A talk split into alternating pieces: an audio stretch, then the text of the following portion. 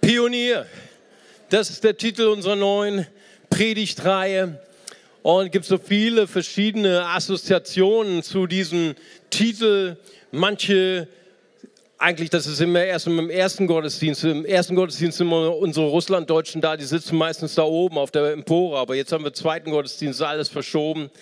Und äh, vielleicht denkst du als Russland, Deutschland, deine Ur, Ur, Ur Großmütter und Väter die damaligen sogenannten Donauschwaben, die damals im 17. bis 19. Jahrhundert, da war es alles so bitterarm hier in Deutschland, keine Perspektive. Und dann hat Katharina die Große, die, die äh, Königin von Russland, gerufen, die Deutschen, die Fleißigen. Und äh, Tausende sind damals nach Donauschwaben, die Donau in Russland, Ukraine gegangen.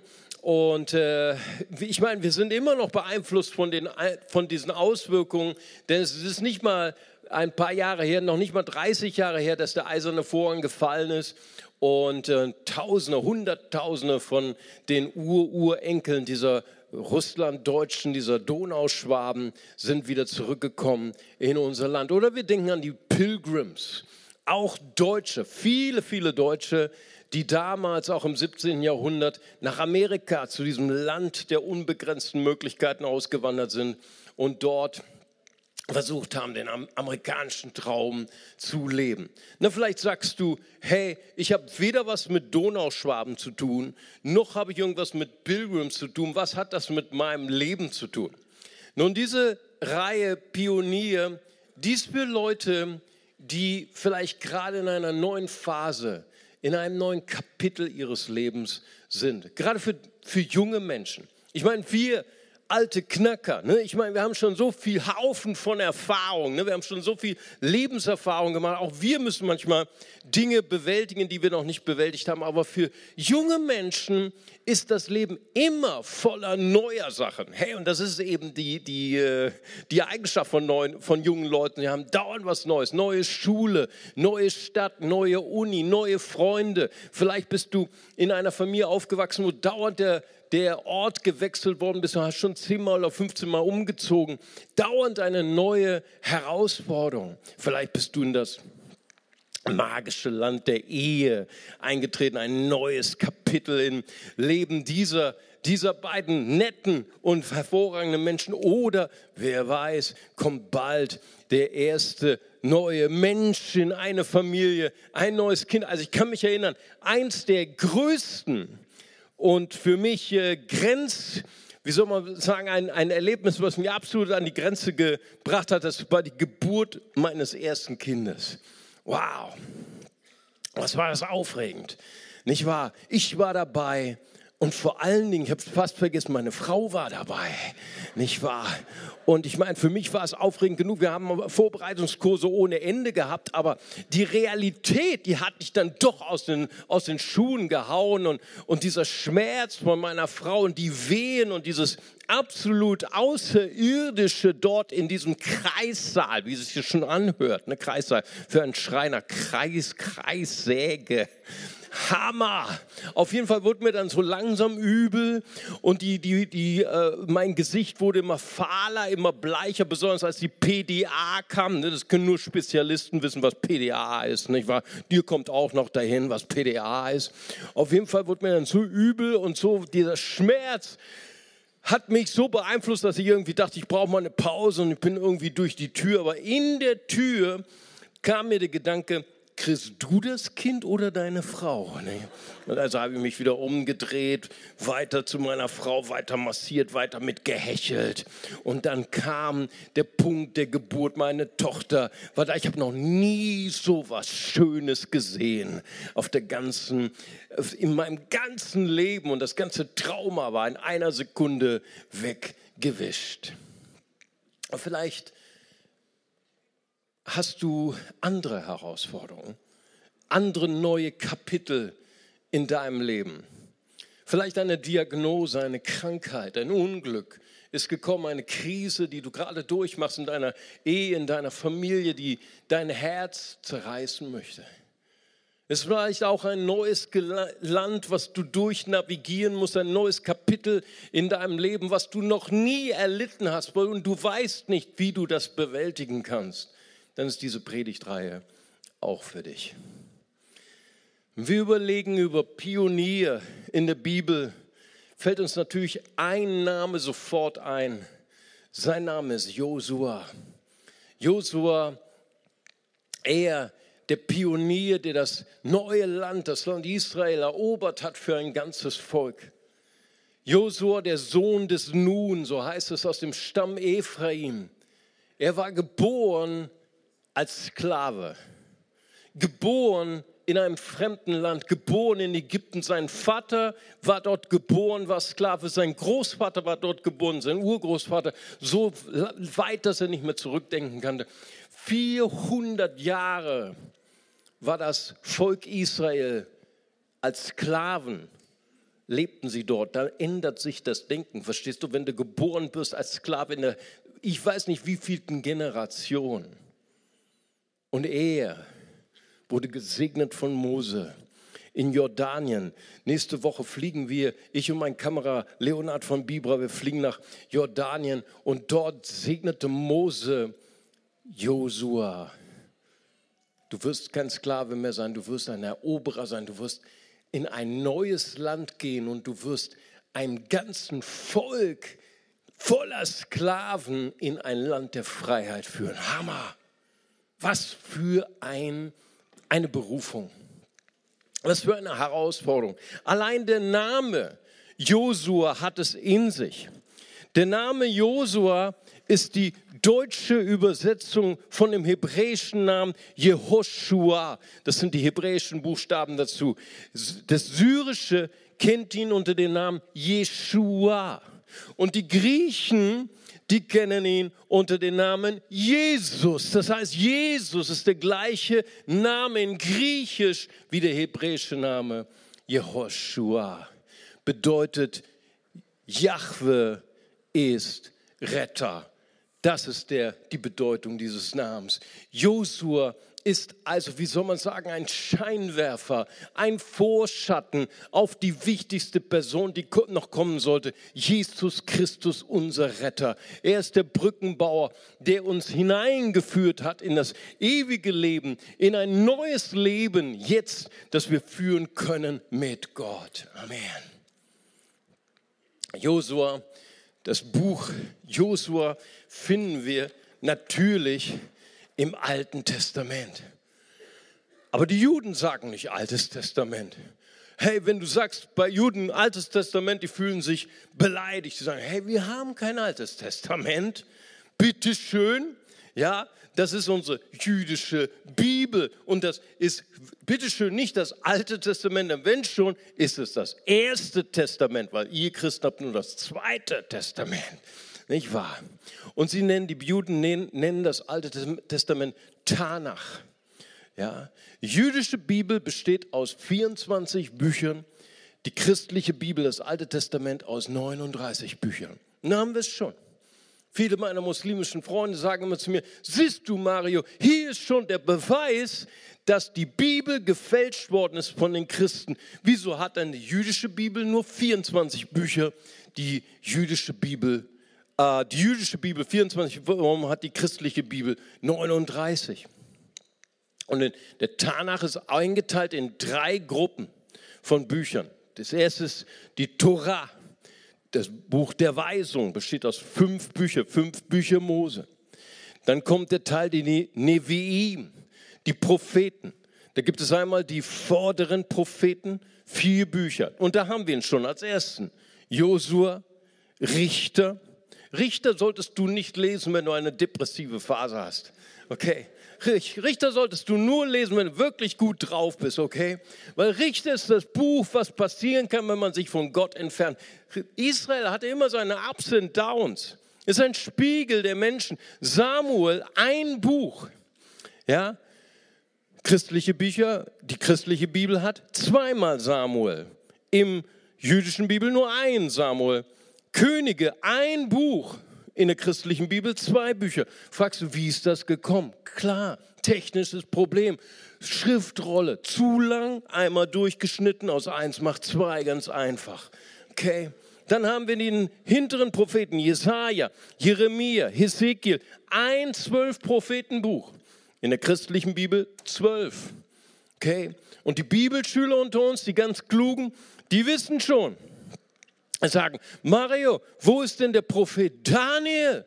Wieso ist er nicht in den Neviim, in den Propheten? Er ist bei den Ketuvim. Die Ketuvim heißt auf Deutsch die Bücher, die Schriften. Warum ist Daniel bei den Schriften? Weißt du, da sagte mal Benny Zwick, das ist ein guter Freund für mich, ist Straßenevangelist auf dem Alexanderplatz. Der sagt immer, wenn er etwas nicht erklären kann, dann sagt er immer, ist so, ist so. Warum ist Daniel bei den Ketuvim und nicht bei den Neviim? Ist so.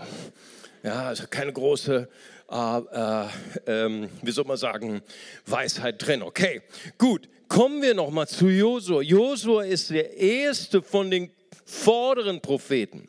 Es ist die Geschichte der ersten Phase des Volkes Israel in dem verheißenen Land.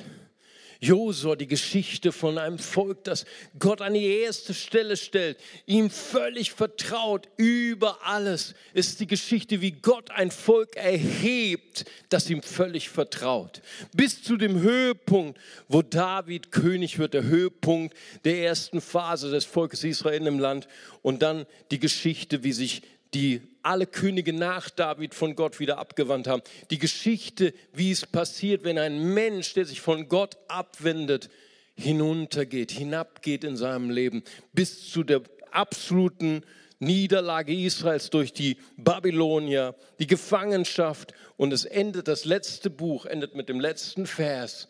Und so wurde Joachim, der letzte König Israels, von dem Gefängnis entlassen er zog seine Gefängniskleidung aus und, und er nahm Platz an der, an der Tafel des Königs von Babel. Die Bibel ist ein Spiegel unseres Lebens. Die Bibel berichtet das, was in unserem Leben passiert. Wenn du Gott an erster Stelle stellst, wird er dein Leben erheben. Wenn du Gott vergisst, dann wird dein Leben runtergehen. Aber damit endet es nicht. Gott ist ein Gott der Gnade. Gott ist ein Gott der zweiten Chance und er gibt uns immer wieder eine neue Chance. Das ist unser Gott der Bibel. Amen. Nun, wir wollen einsteigen in das Buch Josua. Was für ein, eine große Herausforderung. Mose war tot, schon das erste Kapitel. Wenn du jemanden ermutigen möchtest, nee, gib ihm einen Vers aus Josua 1. Ne? Jeden Ort, worauf dein Fuß tritt, den habe ich dir gegeben. Aber ich fange an mit der ersten großen unmöglichen Herausforderung, dem ersten Weg, der so unmöglich erschien. Und wir lesen aus dem Kapitel 3, Vers 3, die Teilung des Jordan. Und sie, nämlich Josua und die Leiter, befahlen dem Volk, sobald ihr die Lade des Bundes des Herrn eures Gottes seht, wenn die Priester, die Leviten sie aufheben, dann sollt ihr von eurem Ort aufbrechen und ihr nachfolgen. Doch soll zwischen euch und ihr ein Abstand von etwa 2000 Ellen sein. Ihr dürft euch ihr nicht nähern. Nur dann werdet ihr den Weg erkennen, den ihr gehen sollt, denn ihr seid den Weg bisher noch nicht gegangen. Ich lese nochmal, denn ihr seid den Weg bisher noch nicht gegangen. Und Josua sagte zum Volk, heiligt euch, denn morgen wird der Herr in eurer Mitte Wunder tun. Und dann lese ich noch Vers 15 und 16. Und als die Träger der Lade an den Jordan kamen und die Füße der Priester, die die Lade trugen, in das Wasser am Ufer tauchten. Nebensatz, der Jordan aber führt in der ganzen Erntezeit Hochwasser. Da blieb das von oben herabfließende Wasser stehen. Es richtete sich auf wie ein Damm, sehr fern bei der Stadt Adam, die bei Zartan liegt. Und das Wasser, das zum Meer des Steppe, dem Salzmeer hinabfloss, verlief sich völlig. So zog das Volk hindurch gegenüber von Jericho. Wow. Ein unmöglicher Weg. Ein unmöglicher Weg. Und vielleicht haben es manche schon erlebt, die länger mit Jesus unterwegs sind. Und die, die ganz frisch sind mit Jesus, die werden das noch feststellen. Hey, Gott liebt es, mit dir unmögliche Wege zu gehen. Amen. Er hat sogar richtig Spaß dran. Aber es ist für uns manchmal stressig, oder? So vor dem Jordan stehen und sagen, hey Gott, wie kommen wir da durch? Ne? Und solche Wege, hey, das haben wir schon so hunderte Male erlebt. Wir feiern dieses Jahr Jubiläum, 15 Jahre Kita. Und das war der absolut, das war die Idee von Gott. Wir haben ganz primitiv angefangen in Raum Nummer 7. Und wir hatten Anmeldung ohne Ende. Kinder standen Schlange bei uns.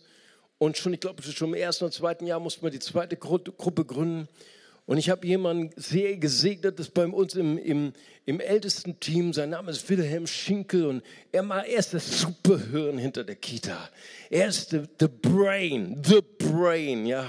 Er regelt die ganzen Personalschwierigkeiten, die ganze Strategie, die ganzen, ganzen Anträge der Stadt. Und wer mal mit, mit Beamten der Stadt Bonn oder irgendeiner Stadt zu tun hat, der weiß, was ich meine. Das ist eine eigene Welt.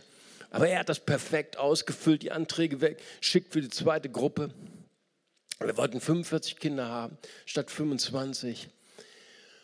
Und dann sind die Anträge irgendwie unter den großen Stapel der anderen Anträge gerutscht, wie auch immer das passiert bei Beamten. Manchmal auch dort geschehen Dinge, die nicht zu erklären sind. Ist so, ist so, weißt du. Okay, und dann kam, bekamen wir einen Anruf und Wilhelm rief mich an und sagte, Mario, es ist ein Unglück passiert. Die, die Stadt Bonn hat gesagt, wir können keine zweite Gruppe haben. Es ist, ihnen tut dies total leid, aber es ist so, es ist so. Okay. Und dann habe ich gesagt, Wilhelm, wir müssen was machen. Herr, wir müssen beten. Und ich schreibe einen Brief an die Oberbürgermeisterin. Und er sagte, Mario, du hast keine Ahnung vom Beamten. Wenn Beamten was sagen, dann bleibt das so. Er teilt sich der Rhein. Ey, gut, dass ich das nicht wusste. Nicht wahr? Ich habe den Brief geschrieben und dann ein paar Wochen später rief Wilhelm mich an und sagte, Mario, der Rhein hat sich geteilt und wir durften unsere zweite Gruppe öffnen. Hey, Gott liebt es mit dir, unmögliche Wege zu gehen, weil du dann nicht die Kontrolle hast, weil du dann total abhängig bist von Gott und Gott alle Ehre bekommt. Amen. Viele von uns träumen ja jetzt schon von dem neuen Gebäude. Wir wollen positive, große, attraktive Räumlichkeiten für Kinder, für unsere Jugend haben. Wir träumen von einem größeren Gebäude. Und äh, das Strategieteam hatte mir schon gesagt, schreib jetzt nochmal einen Brief, nicht an die Ober-, sondern an die Bezirksbürgermeisterin. Und ich habe das kurz vor der Sommerpause gemacht. Und hey, in der Sommerpause, hey, da arbeiten welche in Bonn in der Sommerpause. Hammer. Und wir haben einen Brief zurückbekommen und die Bezirksbürgermeisterin hat mir persönlich geschrieben und hat uns das erste Grundstück schon vorgeschlagen, obwohl sie bei ihrem vorletzten Besuch hier gesagt hat, Herr Warnschaffe, was Sie wollen, ein Grundstück ins Bonn, das ist ein Wunder. Ja, ich weiß, aber unser Gott ist Spezialist in solchen Sachen. Amen. Heißt dem Herrn. Gott liebt es, mit dir unmögliche Wege zu gehen, damit sein Name verherrlicht wird in deinem Leben. Aber wenn du diese Geschichte genau studierst, Gott hat eine Strategie in diesem Wunder. Gott wollte dieses Wunder nicht einfach so machen. Er wollte das strategisch machen. Er sagt, Josua sagt, hey, die Leviten, die Priester, die sollten allein vorangehen mit der Bundeslade. Bundeslade, hey, was ist das? Die Bundeslade ist das, der heiligste Gegenstand der jüdischen Religion. Die Bundeslade war ein goldener Kasten mit dem heiligsten, was das Israel überhaupt besaß. Die zehn Gebote in Stein gemeißelt von Gott selbst waren da drin. Eine Schale mit Manna, mit dem göttlichen Brot vom Himmel und der Stab Aarons, der geblüht hat. Das war, das war die Bundeslade. Hey, das war verdeckt im Allerheiligsten. Da durfte nur einmal im Jahr eine Person dort rein. So heilig war das. Es war ein Symbol für die Gegenwart Gottes. Es war ein Symbol für die Wohnstätte der Liebe Gottes. Und nur die Priester, niemand anders, durfte diesen heiligen Kasten, dieses Symbol für die Gegenwart Gottes tragen, die Priester. Alles war so geregelt im Alten Testament. Die Priester durften kein eigenes Land besitzen. Die durften nicht Ackerbauer sein, durften nicht, ah, ah, äh, na, sag mal schnell, äh, Klempner sein, die durften nicht Feuerwehrleute sein, durften keinen anderen Beruf ergreifen. Die wurden bezahlt nur, damit Gottes Gegenwart Top Nummer eins blieb im Volk Gottes. Das war ihr Job. Sie waren nur da, ausgesondert für Gott alleine. Und Gott sagte, wenn diese Leute, die Träger meiner Gegenwart, ihren Fuß hineinsetzen in den Jordan, nur dann will ich dieses Wunder tun. Das Volk sollte Abstand halten, 2000 Ellen. Eine Elle sind 50 Zentimeter, 2000 sind ungefähr ein Kilometer Abstand. Gott wollte diesen neuen Weg wollte dieses Wunder tun durch die Träger der Liebe Gottes. Wie, wie kommt man in die Gegenwart Gottes? Also der erste Schritt ist Gebet. Morgen fangen unsere Gebetstage an. Hey, es wäre so cool, dich dort zu sehen an allen drei Abenden. Gebet. Wenn wir regelmäßig beten, wenn du regelmäßig betest, dann wird Gott regelmäßig Dinge tun für dich, die außer der Regel sind. Amen. Preis dem Herrn. Hey, der Satz hat mir so gut gefallen, den sage ich gleich nochmal.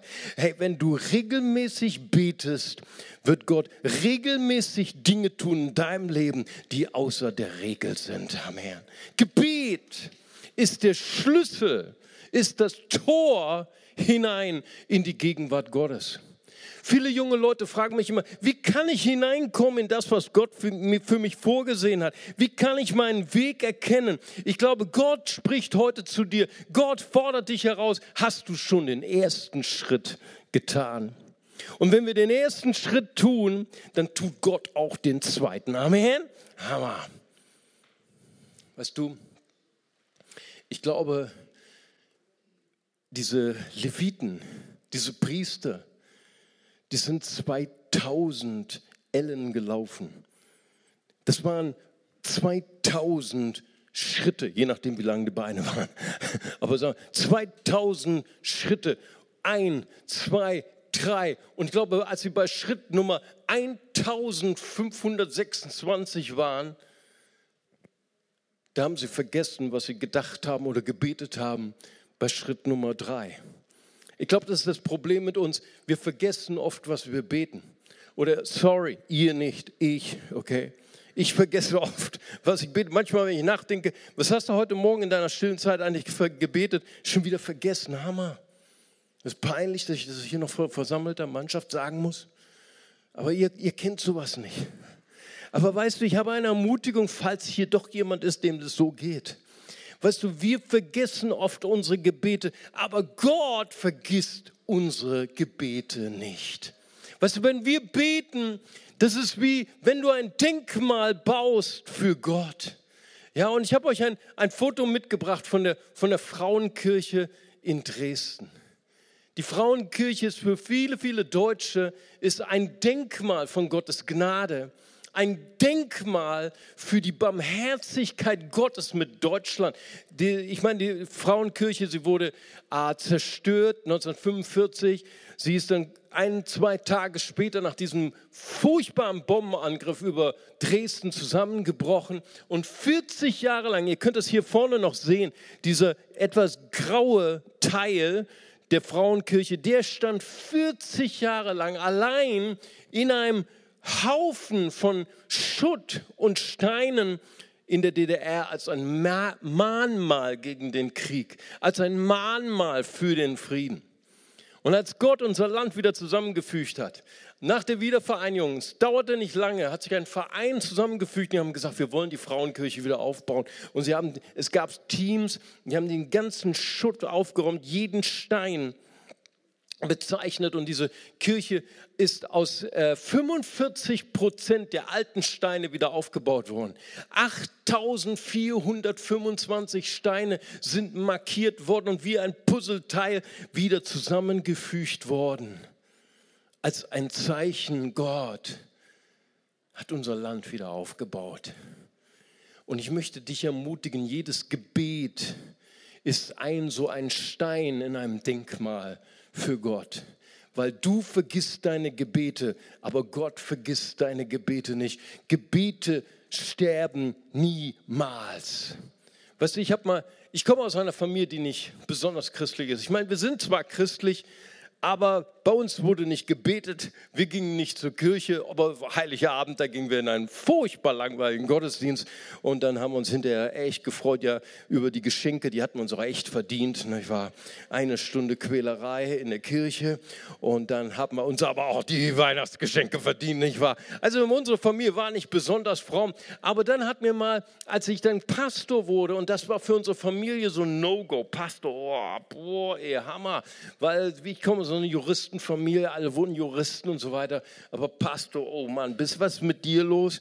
Und, ähm, und dann hat mir meine Großtante mal eine Geschichte erzählt von meiner Urgroßmutter, von ihrer Mutter, dass sie jeden Tag in der Bibel gelesen hat und jeden Morgen hat sie für die ganze Familie gebetet. Und es gibt ein Foto, das habe ich immer noch, da ist sie über 90 und da hält sie mich als Baby im Arm. Sie ist kurz nach meiner Geburt gestorben. Ich habe sie so mental nie erlebt. Aber ich war in ihr nah.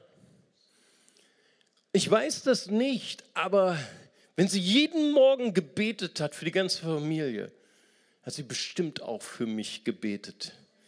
Und ich habe überlegt, vielleicht, dass ich heute Pastor bin, vielleicht, dass ich heute hier stehen darf und das Wort Gottes verkünden darf, ist vielleicht die Erhörung meiner Urgroßmutter, die schon tot ist. Verstehst du?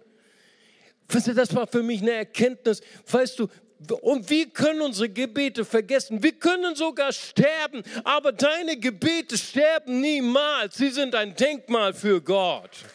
Amen. Ich möchte dich ermutigen, bete. Weißt du, Gebet ist der erste Schritt und dann tut Gott den zweiten Schritt. Weißt du, Mark Batterson sagt, Gebet ist das Beste, was wir tun können und es berührt das Beste, was Gott tun kann. Amen. Wie kommt man in die Gegenwart Gottes? Tu einen Schritt des Gebets. Tu 2000 Schritte des Gebets. Gott tut das Wunder. Sie waren die Träger der Gegenwart Gottes. Sie waren die Träger der Liebe Gottes.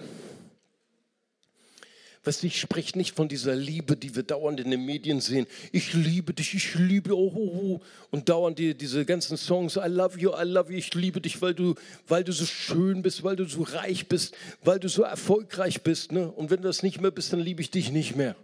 Sorry, war nur ein Gefühl. Nein, von dieser Liebe spreche ich nicht. Ich spreche von der Liebe Gottes. Kennst du die Liebe Gottes? Hohelied Kapitel 8, Vers 6. Die Liebe ist stark wie der Tod und seine Leidenschaft ist hart wie der Scheol. Mächtige Wasser können sie nicht verschlingen. Hammer. Weißt du, als da steht, die Priester, die tauchten ihren Fuß in den Jordan, das ist so ein ganz kleiner Nebensatz, den habt ihr bestimmt überlesen. Da steht, der Jordan führt in dieser Zeit Hochwasser. Weißt du, der Jordan, wenn du im Hochsommer fährst, ist gar nicht, also entschuldige, war, weil hier ist eine, eine Sabre, steht, sitzt vor mir, sie ist ja geboren in Israel, okay. Also pass auf, also der Jordan, ich habe immer gedacht, das wäre der schönste Fluss der Welt, aber als ich im Hochsommer da kam, der war ganz klein. Nicht so wie unser Vater Rhein. Aber wenn der Hochwasser führt, dann wird jeder Fluss zu einem todbringenden Element. Wir haben es in diesem Sommer wieder in Deutschland erlebt. Kleiner Fluss, Hochwasser, kann das Leben kosten. Überall am Rhein sind diese Warnungsschilder. Ich hab, weiß nicht, ob ihr das mal gelesen habt. Baden verboten, Lebensgefahr. Wir hatten vor ein paar Jahren, hatten wir ein Profischwimmer hat ein, ein Kind das Leben gerettet und das noch ans Ufer gebracht und ist von der Strömung weggerissen worden. Ertrunken, Profischwimmer im Rhein. Was bringt einen Mann, eine Frau, seinen Fuß zu tauchen an einen Ort des Todes? Was bringt einen Mann dazu? Was bringt eine Frau dazu? Warum sollte jemand freiwillig gehen an einen Ort der Gefahr, wo ich eigentlich nicht sein will? Sie hatte einmal ein Pärchen, ich glaube, die Geschichte habe ich auch schon mal erzählt.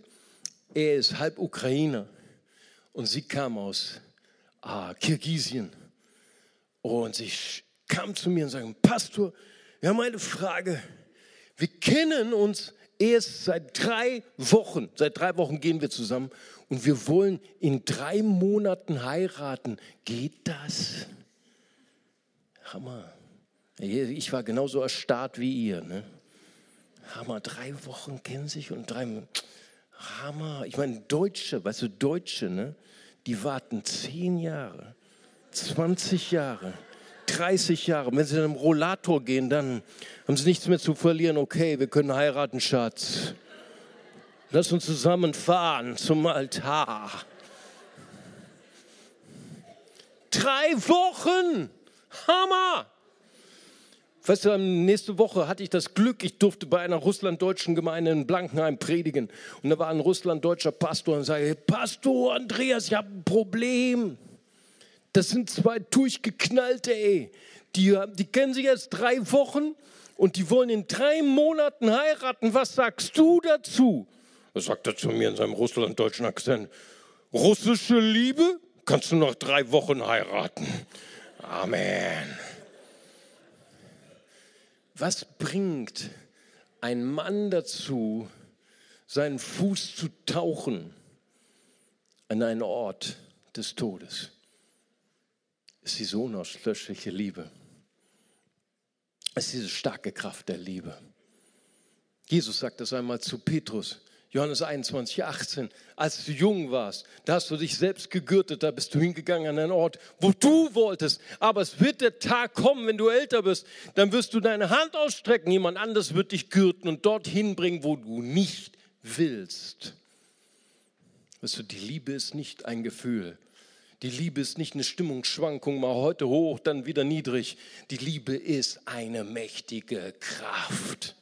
Stark wie der Scheol hart wie der, die, die Hölle, die uns in Besitz nimmt. Im Neuen Testament ist die Liebe sogar stärker als der Tod. Hammer. Oh, es wird immer besser, es wird immer heißer mit der Liebe. Amen. Wie bekomme ich so eine Liebe? Wie wurdest du ein Priester? Wie wurdest du ein Träger der Liebe? Im dritten Mose heißt es, dass Mose die Priester getaucht hat in ein Wasserbad. Das ist das erste Bild im Alten Testament auf die Taufe, auf die Taufe im Neuen Testament. Römer 6, Verse 4 und 5, äh, Verse 3 und 4. Da heißt es denn, wenn jemand sich taufen lässt auf den Namen Jesus, dann lässt sich taufen auf den Tod und die Auferstehung Jesus. Ein Bild dafür, dass wir Jesu, Jesus ganz gehören und von seiner Liebe in Besitz genommen werden. Wie, wie bekommen wir diese Liebe? Wir werden getaucht in ein Element des Todes. Es ist ein Bild.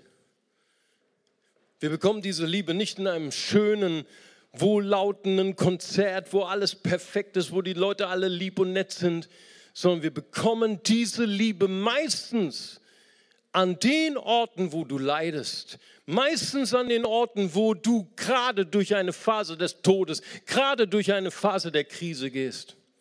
ich habe mal eine Dokumentation gesehen, ich wollte eigentlich wegschalten, weil es ging um Schlangen und ich mag keine Schlangen. Aber das Thema war, ein Mann in Südafrika, der immun ist gegen Giftschlangen. Boah, ich wollte das unbedingt wissen. Immun gegen Giftschlangen. Und dann sind sie zu mir hin, Kamerateam nach Südafrika. Und, und der hat erzählt, ich liebe Schlangen seit meiner Kindheit. Ganze Wohnung voller Aquarien, voller Schlangen. Boah. Jeder Mensch ist anders, ne? Oder wir Bonner sagen, jeder Jack ist anders, ne? Und dann hat er seine Geschichte erzählt. Er wurde schon gebissen als kleiner Junge. Und er ist gerade so mit dem Leben davongekommen. Und sein Körper hat sich immunisiert gegen das Schlangengift. Hammer, das ist schon toll, was wir für eine Maschine haben. Ne? Wow. Und das war für mich eine Predigt. Bin so froh, dass ich nicht weggeschaltet habe. Ich gedacht, das ist meine Predigt. Wie bekommen wir Liebe, die unauslöschbar ist? Liebe, die nie vergeht. Nicht in einer schönen Veranstaltung, wo alles stimmt. Nicht in einem Umfeld, wo alles nett ist, sondern genau da, in dem Schmerz, in der Frustration, die du gerade durchmachst. Da, wo du gedemütigt wirst, da, wo du abgelehnt wirst, dann steht diese Liebe, diese Art von Liebe. Weißt du, einer der höchst geachtetsten Männer der Geschichte in den USA ist ein Mann, wurde geboren von Pionieren in Indiana, USA. Er war dann Sohn eines armen Pioniers, eines armen Farmers. Er ist aufgewachsen ohne Bildung, ohne Geld. Er hat sich als Teenager hat er sich autodidaktisch Lesen und Schreiben beigebracht. Er hatte die Liebe seines Lebens getroffen die schönste Frau in seinen Augen, hat sie geheiratet. Sie hat ihm vier Kinder geschenkt. Kurz nach der Geburt des vierten Kindes ist sie gestorben. Es hat ihn fast zum Wahnsinn getrieben. Seine Frau auf einmal starb. Drei seiner vier Kinder sind im Kindesalter gestorben. Er war fertig. Er hatte einen Traum. Er wollte die Sklaverei abschaffen in den Vereinigten Staaten. Damals gab es noch Sklaverei wurde Rechtsanwalt, um sich einzusetzen für die Rechtlosen. Er wollte sich immer wieder für den Senat wählen lassen, aber er ist immer wieder rausgeschmissen worden, abgewählt worden. Er hat eine Niederlage politisch nach der anderen eingesteckt, bis zu seinem 51. Lebensjahr. Als er 51 war, wurde er gewählt zum Präsident der Vereinigten Staaten. Ich spreche von Abraham Lincoln. Einer der berühmtesten hochgeschätztesten Präsidenten der Vereinigten Staaten. Er hat sein Volk befreit von der Sklaverei. Es hat ihn einen Krieg gekostet, einen furchtbaren, mörderischen Krieg. Und hat die Nation wieder vereint, geheilt in Gott. Und er hat die Sklaven zur Freiheit gebracht.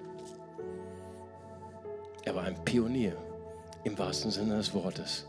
Er hat seiner Nation einen Weg geöffnet, den sie nie vorher gegangen sind. Du sagst vielleicht heute, ich habe sehr schlechte Startbedingungen gehabt in meinem Leben. Ich habe eine schlechte Kindheit. Ich habe traumatische Ereignisse in meinem Leben gehabt. Ich möchte dich heute ermutigen. Ich möchte heute Mut geben. Weißt du, die, die besten Voraussetzungen für diese unauslöschliche Liebe, die besten Bedingungen, ein Träger der Liebe zu sein, sind genau die Widrigkeiten, in denen du gerade steckst. Gott kann deinen Schmerz in eine großartige Chance verwandeln, weil er ist ein Gott, Lass uns unsere Augen schließen und wir beten noch zum Abschluss. Vater Gott, ich möchte dir danken, Herr, für diese fantastischen, für diese wunderbaren Menschen heute Mittag. Ich danke dir, jeder Einzelne hat eine Geschichte, die du geplant hast mit ihm, mit ihr. Vater, ich danke dir, dass du mit jedem Einzelnen Geschichte schreiben wirst. Ganz egal, wie schwierig unsere Voraussetzung war oder vielleicht gerade wegen unseren schwierigen Voraussetzungen. Bevor ich bete, möchte ich gerne eine leidenschaftliche, eine heiße Einladung machen für alle Menschen, die sagen, hey, heute ist etwas passiert, während ich diese Predigt gehört habe. Es war, als wenn jemand an mein Herz klopft. Ich glaube, Gott klopft an mein Herz.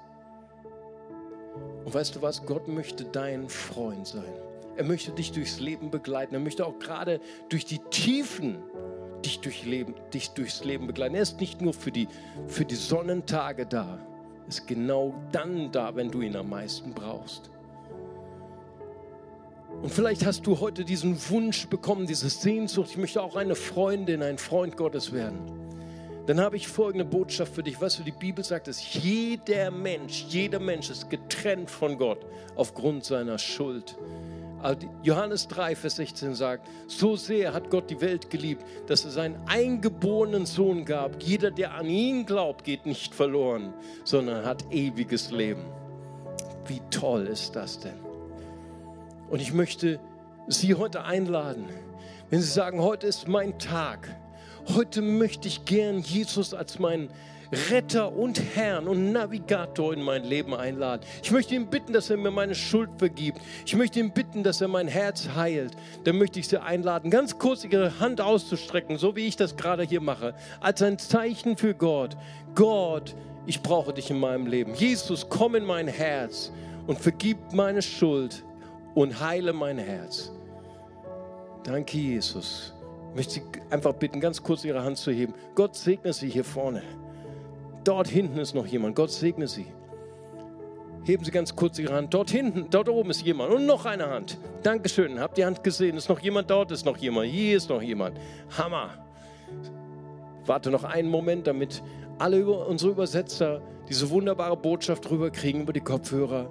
Ist noch jemand hier, der sagen möchte, heute ist mein Tag. Ich möchte Jesus mein Herz schenken. Er hat etwas Gutes vor. Hier ist noch eine Hand. Dankeschön. Wunderbar. So viele kostbare Menschen. Herr, komm, lass uns mit diesen Menschen ein einfaches Gebet eines Kindes zusammen beten. Das Beamer-Team wirft dieses Gebet an die Leinwand und wir beten als ganze Familie solidarisch zusammen mit diesen kostbaren Menschen laut. Wir sagen, Vater im Himmel, danke, dass du mich liebst.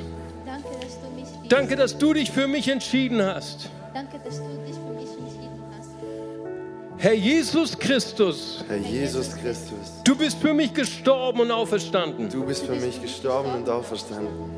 Vergib mir meine Schuld. Vergib mir meine Schuld. Ich wähle dich jetzt Ich wähle dich jetzt als meinen Retter und Herrn. als mein Retter und Herr. Dir will ich folgen. Dir will ich folgen. Amen. Lass uns jedes Mal einen gigantischen Applaus geben.